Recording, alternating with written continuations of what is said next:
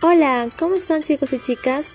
En el día de hoy hablaremos sobre la contaminación del medio ambiente, los efectos que causa y algunas recomendaciones para poder disminuir estos efectos causados. Yo soy Mabel García, estudiante del Colegio Técnico número 6066. Bueno, se denomina contaminación ambiental a la presencia en el ambiente de cualquier agente, físico, químico o biológico, o bien de una combinación de varios agentes en lugares, formas o concentraciones tales que sean o puedan ser nocivos para la salud, la seguridad o para el bienestar de la población, o bien que puedan ser perjudiciales para la vida vegetal o animal, o impiden el uso normal de las propiedades y lugares de recreación y goce de los mismos.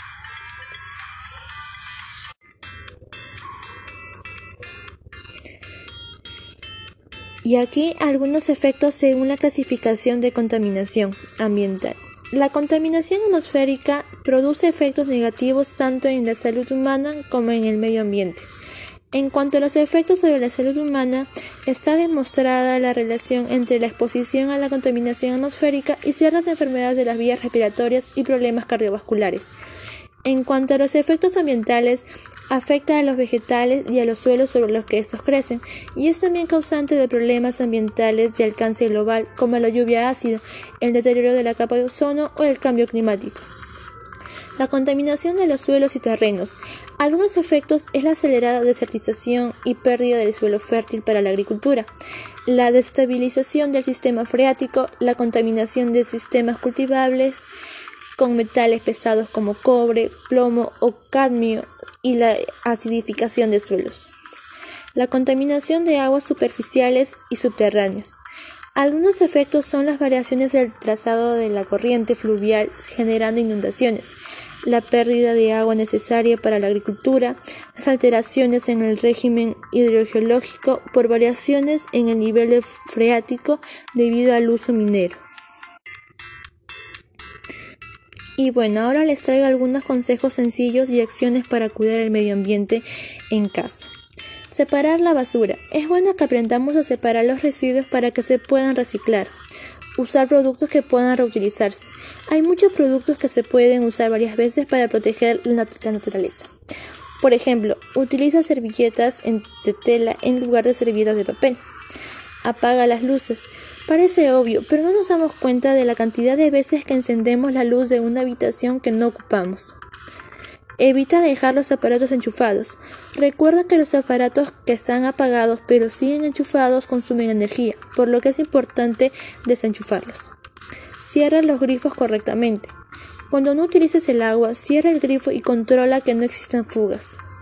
Muévete en transporte público. La contaminación en las grandes ciudades proviene en gran medida de los coches. Utiliza el transporte público para desplazarte. Lleva tus propias bolsas al supermercado. Cada vez son más los supermercados que venden las bolsas de plástico para evitar su uso y fomentar el reciclado. cambia las bombillas de tu casa.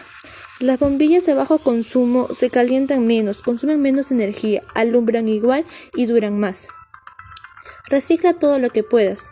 Antes de tirar ropa, libros o juguetes, piensa si puedes darle una segunda oportunidad para evitar gastar y comprar todo nuevo. Ahorrarás dinero y protegerás la naturaleza. Aproveche la luz natural. Para reducir el consumo de luz eléctrica, abre las ventanas y sube las persianas para que entre la luz del sol en tu casa. Planta árboles. Los árboles producen oxígeno y son esenciales para la naturaleza.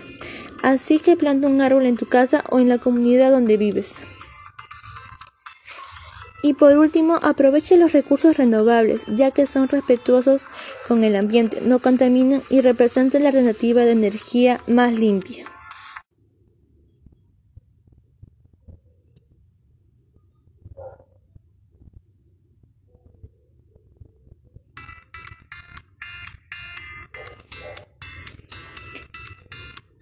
Bueno, mi opinión personal sobre todo este tema que estamos tocando es que deberíamos apostar por el progreso social, ya que es la evolución de la sociedad hacia un escenario ideal que repercute positivamente el bienestar de los miembros de ese grupo social.